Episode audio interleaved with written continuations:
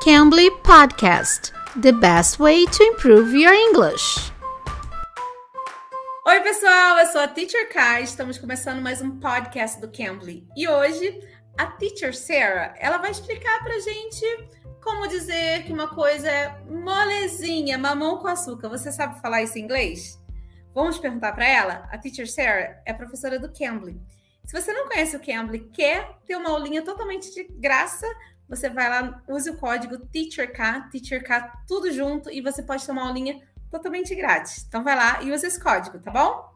Teacher Sarah, what what expression can I use to express something is very easy or easy?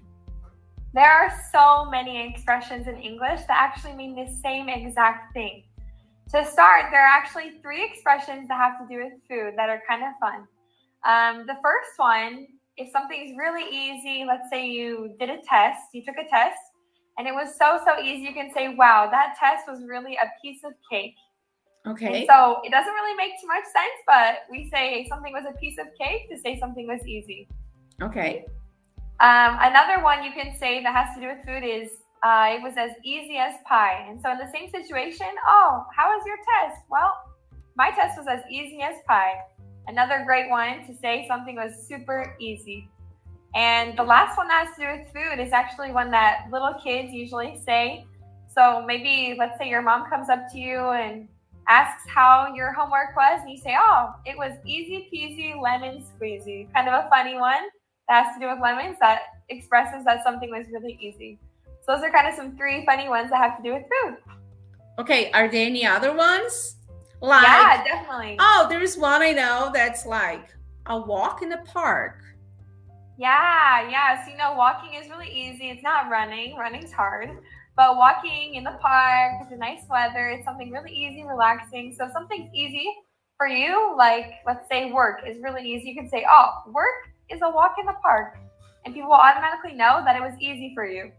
Another thing that kind of has to do with parks, um, are breezes, right? When you're going on a walk in the park, you can feel a nice breeze.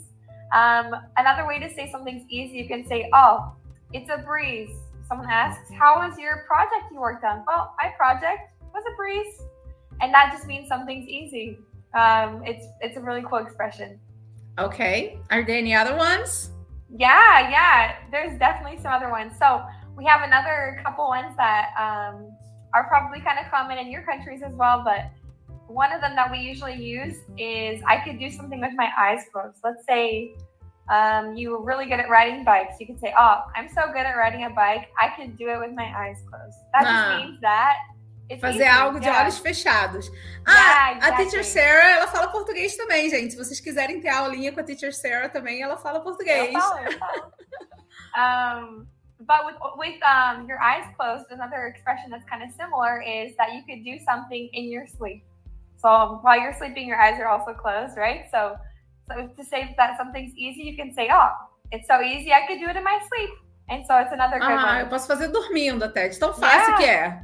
Exactly, exactly. Um, and the last one that I could think of is something that is really, really simple, really similar, but um, when you're kids and you're playing, life is easy. You don't have any responsibilities or worries. Um, we call this like child's play. And so if something's really easy for you, you can also say, oh, that test was so easy, it's child's play. Physics is so easy, it's child's play. So just like playing as a child is easy, no worries. Coisinha de criança mesmo. Yeah, yeah. Yeah, exactly. To say something's easy. And those are the ones that I could think of, but it's quite a few expressions. Okay. Thank you, Teacher Sarah, for being here with us. Yeah, thank you so much. I hope that everyone learned a lot and that they can schedule a class with me. I'd love to talk to them. Ok, good. Viu, pessoal? Agora tem várias expressões que vocês podem usar. Além de dizer que alguma coisa é easy, vocês podem usar essas palavrinhas, essas, dessas formas diferentes que a Teacher Sarah acabou de explicar pra gente, né? Essas expressões diferentes. Então, vamos lá, vamos praticar essas formas de dizer que algo é easy, é fácil, né? E se vocês não usaram o Cambly, aproveitem e usem esse código TEACHERK, TEACHERK tudo junto, para ter uma aulinha totalmente grátis. Vão lá conhecer os tutores do Cambly, tá bom? Eu sou a Teacher K, espero vocês no próximo episódio. Bye, guys! Bye, Teacher Sarah! You can! You Cambly!